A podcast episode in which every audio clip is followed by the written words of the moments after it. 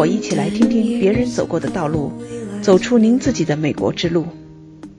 大家好，我是 Michelle，欢迎来到这里听我讲述美国故事。最近有不少国内的学生和家长听众告诉我，他们希望能够听到更多关于留学方面的故事，了解别的学生当年是怎么决定是否要出国留学的，怎样去申请学校，如何去选择学校，到了美国上学后又是怎样的感受。上学时，他们面临着什么样的挑战，以及如何能够做好一些准备等等。他们希望能够从别人的经历中得到一些借鉴，让自己能够在留学这条路上走得更顺畅。另外，还有很多的家长特别关心孩子在国外上学的安全问题。每当看到或者听到一些美国的枪击事件，或者中国的留学生遭受到的一些令人担忧的事情时，留学生家长们那个心焦啊！都拼命的给孩子们打电话，还有的家长亲自告诉我，那时候他们会做出各种各样的猜想，尤其是自己又正好联系不上孩子了，就会不由自主的去往坏处上想，把自己折磨的连觉也睡不着。这些在美国的留学生，他们的学习和生活的真实情况到底是怎样的呢？他们又是怎样成功的申请到学校，来到美国来上大学的呢？我带着国内学生和家长的一系列问题。采访了几位在校的留学生，那就请您从他们的分享中寻找自己需要的信息吧。嘿，瑞啊，非常高兴今天在你们的宿舍里哈 见到你，能不能先跟我们简单介绍一下你上什么学，现在学的是什么专业呀？我叫瑞啊，现在来美国西雅图这边刚刚算是一年，就是说去年这个时候我是大一的新生，我在美国西雅图华盛顿大学。我们大学有很多个分校，我们学校比较不同的是，它不会给你一个 assign 的专业，除非你高中已经有了非常深厚的基底，就是让大学能看出来从这个转到那个，所以他们会先让你 undecided，然后让你自己升。我最后尝试了各种课，我发现我自己喜欢的专业是，首先第一个是叫做 informatics，它是一个新兴的学科，就是它不同于 computer science，它是 technology。和 other social factors 相结合，它又不那么偏 design，所以它是属于一个中间的一个平衡。另外一个专业叫 anthropology of globalization，翻译成中文应该叫做全球化人类学。这个纯属于我自己的个人爱好，我其实爱好很多，然后目前我觉得我自己能承受。这样的强度，那我就索性就都升了，就 double degree，希望到时候能就是如预期的这样毕业。所以你在华盛顿大学里面，你刚才说到进来的时候，你们是没有专业的，嗯，大家都是 general 的 admission，但是呢，你是有机会去上各种各样的课，然后发现自己的兴趣爱好。第二年的时候，你再去决定，能不能也跟我们分享一下你当年是怎么？申请学校的，比如说你当时是高中的时候开始申请，还是什么阶段开始申请的？这个是一个很曲折的过程。就我爸和我妈刚开始是两个派别。我爸从小学就开始给我灌输做人要有要有长远目标，虽然我妈也是这么觉得，但是我妈更倾向于把我留在身边。全球化的趋势越来越明显，她觉得你越早出去，你就可以对两种文化都有更加深入的了解。最后的结果是，初中试图出去，被我妈拦下来了。就在国内上了三年的公立高中，在我们那个地方是公立高中比私立高中好，但是公立高中有资格开国际部和高考部，而且两边是在一个校区，但是不同的上课情况。不管你是不是上的国际部，语言考试啊、SAT、托福这些准备课的时候，我都跟他们一起上。所以你其实是上的是高考部，你还是走的那个国内正统的公立学校的这个 track 这条路。我这条路更像是一个不闻不问的混血儿，这种也是有利有弊的。刚开始的时候，我非常的 self motivated，就是我很有激情，我可以 overload 我自己，学校的东西我跟得很紧，一点都不掉队。在外面，我也觉得要，我一定要至少做的跟他们一样。刚开始这种时间持续了高一一整年。我刚刚说的是 self motivated，人不是永动机，你会失去一个动力，然后也没有一个什么外界的因素让你持续这种动力。所以在某一个时期，我是那种 deep inside，我认为我是始终要出国的。嗯，所以高考这些东西，我是不是可以放缓一下脚步？所以从你的角度来讲，你知道自己最后一定是留学的，那个大学本科要到国外上，你呢又没有去上那种什么所谓的国际班，你上的是正常的高中，只是心里边没有把它真的作为高考的这种方式去像那些学生那样的去拼，去为那个考试去准备。你那高三都在忙啥呢？自习室啊，就是你要整个 self motivated 三年，啊，其实我觉得是一件蛮困难的事情。那你的刚才说的出国要考试这些东西，什么 SAT 啊这些东西，你是什么时候考的呢？是九月份，九月份完了之后过一个寒假，什么都没有干。但是决定了自己大概哪个时间点要干什么，这应该就是高一的春节我干的事情。既然决定了干什么事情，然后我第一次实践考托福就是在高一的暑假，暑假完了之后回来就高二了。那个时候大家都已经开始有点紧张了，然后我也就跟着开始有点紧张。然后托福也考过一次，大概知道自己是什么水平了，那就试考了一次 SAT。我们刚才说到的就是怎么去准备，因为你知道自己想出国去上本科，可能高中就开始来准备，那么要考这两个考试。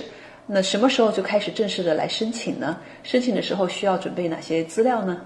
这个过程你能不能跟我们分享一下？收集资料、筛选资料、再整理资料，这全程都是自己来的。零零散散的话，是从高一那个寒假吧，那个时候我是给自己制定了一个计划，大概是什么时间要干什么。那这个时候你就要知道大学的截止日期都在什么。有很多微信的公众号会有一些攻略总结，但是每年的日期其实都是会变的，虽然大致的月份不会变。但是你也不想自己就错过那几天就交不上。真的时候我也去跟很多留学机构，他们会有开一些讲座，发一些资料，我就会去聊一聊。他们卖的就是他们手上对国外的信息资源，那我就去多了解一下他们拥有什么信息，再和我自己收集到的信息做一个对比。再加上和我父母以及我小学那些就出去的朋友，他们已经在美国待了很长一段时间，我再跟他们交流一下，他们从他们的学校康斯那里得到的信息，做了三方面的交叉对比，很全面吗？这个总共是花了两年，就包括到我申请完了之后，我还是一直在做 research，不是说申请完了你就完了的，你去了那个学校，你也不想两手空空的就进去了之后。有一定的准备，这样子你也有一定选择的权利，而不会说哦，我当初就错过了这个机会什么的。所以你从高一的寒假你就开始来搜集这些信息。嗯、你刚才讲了一个很重要的信息，就是要知道这些不同学校的申请的截止日期。嗯，这样的话你能够准备。那在这个准备过程中，还有什么其他的资料你准备了呢？首先，你要知道排名背后这些学校到底都是什么。就比如说很多学校，你听名字感觉听起来很野鸡，或者是听起来很高端，但是其实可能它真实是相反。然后我就做了一些这些的了解。高中学的不都是就是那么几门学科嘛？就在想大学会学什么学科，大家都想去一个学校比较强项的专业，然后在那些方面做了一些了解。同时，大家都知道国外申请不是只看分数。本身就有一些的课外活动，我会下意识的再多花一点精力上，让自己更加出彩。就是这些大概就可以填充我的简历了。你知道了大学有什么你感兴趣的专业，你就可以围绕那些专业和你未来想读的东西，以及你现在正在干的事情联系到一起，就可以增强你简历的竞争力。那你能不能详细说说你都做哪些事情，怎么去写你这些简历啊？这个实际上我刚开始跨度。是比较大的，因为我没有找中介嘛。因为在美国这些申请大学，咱们都是要有 essay，填那个申请表里会回答他们的问题，对吧？这些问题会包括各种各样这这个学校的一些想法呀，或者你以后的计划呀，等等等等。每个学校可能还都不一样，在申请学校过程中都是你自己写的，都是你自己去做的。我确定了我要申请的哪些学校、哪些专业，我先自己先列一个大概的范围。然后我再去跟相关的人士，比如说有一些美国留学经验的人，或者是比较熟悉这个行业，他们了解比较多信息，我就去问他们是不是对的。然后在基于我确定了信息准确性的基础上，我再把我需要做的那些无用功减到最少，然后我再自己去做这件事情。你刚才也提到了，就是每个学校他要写的 essay，他问的方面侧重点都不一样，可以说核心思想都是你这个人是怎么样的。他想了解这个人比较全面的了解，所以我就会把所有我想申请的学校确定下来了，都谈好了，觉得这些是最有利的，把他们的 essay 相同的信息，那当然就过滤掉了，不同的信息列在一张表上面，相当于一个 checklist 这样，把他们超链接存下来，存在相应的位置，再把他们分一个类，比如说这些学校的这几个问题是问领导力，然后那几个学校是问你的，比如说社会服务经验，给他们分了一个类之后，你就可以大概的知道你需要写。多少个不同的 essay，然后再根据他们的字数要求，你写好了之后，你去找一些文学大神，就是那种双语都会的，再让他们帮你改一改。他们改完这个定稿之后，你再根据字数要求，还有比如说几个词的变动，比如说 I think I'm the perfect applicant of 什么什么大学，你就把那个名字再换一下，就叫流程化了。因为你这个也能确保你没有出错嘛。如果你的定稿是完美的。你很明确的知道，你就只有那么几个地方你做修改，出了什么问题，你也知道在哪里找错。那我总结一下，我刚才听到你怎么去准备这些材料。首先，所有的材料是你自己准备的，你会用一个流程化的方式，你把这些需要的各个方面的问题，你都把它用自己的语言先写出来。但是呢，你会经过至少在英文角度比较过得硬的人帮你去看一下，帮你去润色一下。之后的话，你再用这个基础的信息。根据每个学校的申请，然后你到他那个每一个学校自己的申请网站上，自己去把申请材料交上去。但是这个其实跨度了就是三年了，就是你从刚开始的收集信息，到中间的找人润色，到最后的交上去。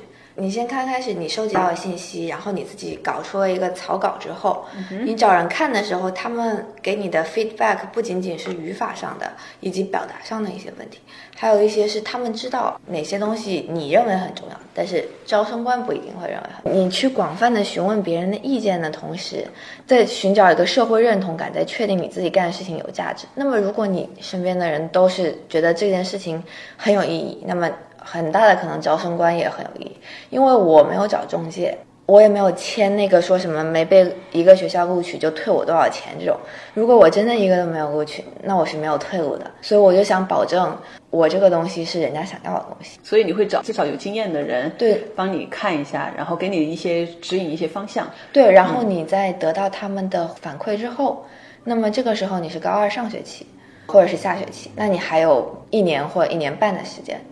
而且你最后提交的时候，其实很多就是高三上学期有一些学校才截止，那这个时间你就可以在你的草稿已有的那些活动基础上，根据你所了解到的大学想要的方向往那边凑，跟那个投简历的时候差不多。所以你最后的结果还是不错的，因为我们华盛顿大学至少本科吧，综合性的大学里面排名还是非常高的，在全世界排名也不错呀。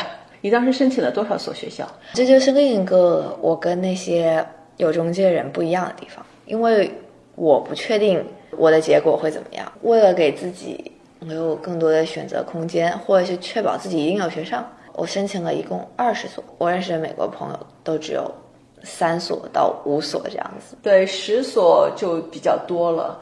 因为十所里面我们也会分嘛，stretch 的那种，对吧？上的，然后中间比较适合自己的，再有几个保底的，再有一些人他可能就认定了那么几所，那么三到五所都有可能。我听说国内的人呢，他们申请的话，十到十五所是比较常见的，但是我没有人给我这个保证，什么你你们申请了，你觉得什么全额退款啊？我很怕嘛，而且我自己也不想多花一点，那我还是。多花一点申请费，其实我申的很多学校是免申请费的。加州的学校是你升一所全部一起升，那个就占了五个啊。不过。国内的其实他们升十五个，那个也一般都是这样五个，就是从加州大学伯克利一路申请到加州大学尔湾或者是圣巴巴拉或者是戴维斯。那你最后收到几份录取通知书？十五所。我那个时候还有一点不确定的是，我那时候以为我很喜欢文理学院，宣传的点是校长不是关心于怎么经营一个学校，怎么给学校筹钱，而是关心每一个学生。这种 VIP 的待遇听起来超级心动。VIP 的课堂待遇是教授会主动找你谈话，保证你跟得上课堂进度或者是怎么样。整个学校都非常的人性化，非常的关。这是什么学校？国内对于文理学院小而精的教学特点。文理学院就是 liberal arts。但是我得到的建议是，其实我不适合文理学院，因为作为一个在大城市长大的孩子，我需要发泄的时候，我需要放松的时候，我要马上就要去哪儿。我待不住。现在看来，如果我真的去了文理学院，百分之九十九都会在一个你不知道在哪里的小乡村，你又不可能来美国马上就买车。现在看来，就是没有去是很对的选择。但是当初别人给我的建议是你不适合，所以我听了他们的建议，保留了很多公立的学校。但是我也不想放弃自己当时所坚信的文理学校的那些优点，所以我就一半一半。这是为什么有二十所这么多。所以你刚才讲的这个信息，我听到的是，在美国有很多很小的、很精致的所谓的文理学院，那么他们可能是在比较偏僻的小地方。从你个人角度来讲，你呢，其实在选地方的角度上，你还是比较期望是一个城市。看样子就说你参考了地点，这个是我当时收到录取的时候我才考虑的因素。申请的时候考虑的更多因素是，当然是排名啦。作为一个传统的中国人，钱都不是，都不是重点。到这边发现哇，钱都是重点，就是他们学生上学的贷款。你说美国人哈？那个时候我完全就是没有考虑学费，从排名的基础上，看那个学校的口碑。我是一个对环境要求比较高的人，所以我就看他们校园漂不漂亮，不能太丑。那个学校都有什么专业？比如说有些学校有一些很有趣的专业。那个学校虽然排名不是很好，但是那个专业想了解了解，综合排名稍微差一点点，但是我觉得那就顺便升了吧，就是给自己多一点选择吧。而且是为了保证自己一定有学上，也不介意花那个两三百块钱。嗯，对啊，对，申请费就两三百块。再加点邮费，很多现在都不用邮费了，现在都是在网上的。现在那种像 DocuSign 这种东西，直接电子签，他相信。所以从你的角度来讲，你的花费主要就是学校的申请费。虽然二十所学校，其实你最后没花多少钱。花的最多的是课程培训费。你去考试的时候的课程培训费，我那个时候已经是两万块钱一个学期，就大概是二十二堂课这样子。但你这总体来讲比那些。通过中介去申请学校的学生，花费少很多很多呀。这么算账吧，他们在学校读国际部，首先如果你是高考部的话，一个学期的学费是一千块钱，住宿费大家都一样，毕竟住同一个校园。但是国际部要交，当年是八万块钱，我们是一学期一千，他们是一年八万，那就是说两千对八万，再算上你每年要上一个辅导班嘛，比如说你大一上个托福。然后考的不理想，你大二再上一次，那就是两个托福。然后你 SAT 的话，你大一到大二这个过渡的时期你上一次，然后你大二到大四申请结尾的时候，你还可以再赶上一趟，也是两次，那一共四次。托福一次算一万，再加上你去考试那个地方你要住酒店什么的，这算下来就是整个四个考试加起来，我觉得五六万就是至少的。这些是培训费，然后再加上签中介费。你签那种你可以有保障的，至少是十万起开。我听说北京有几个非常有口碑的，当年是开到二十三万，而且并且他还要对你的成绩有一定的筛选，就是你不够优秀，他不会接你。如果是走中介的话，那这个费用是非常高的，我们至少十几万到二十万都是有可能的。我不知道现在是怎样一个市场情况，因为现在市场上涌现了很多留过学的人。他们回去办这种基于网络的一些 mentor 这样子。现在的机构更倾向于向不全包发展，但是全包的我估计还是像这种价位甚至更高。刚才您听到的是正在上大二的瑞亚同学的分享，我感觉他是一个既勤奋又善于动脑的学生。他给我们谈到了他个人是怎样通过自己的努力和研究，并充分的利用身边的各种资源。帮助自己做出判断，完善他的申请材料，让自己的大学申请更加出彩。下一期我请他接着分享他当年是如何在十多所被录取的学校中，最后选择了华盛顿大学。那他现在住在西雅图这里，对学校这边的安全问题的个人感受。我还请他分享了如何出国前能够更好的准备自己的各种能力等等问题。期待与您下周再见。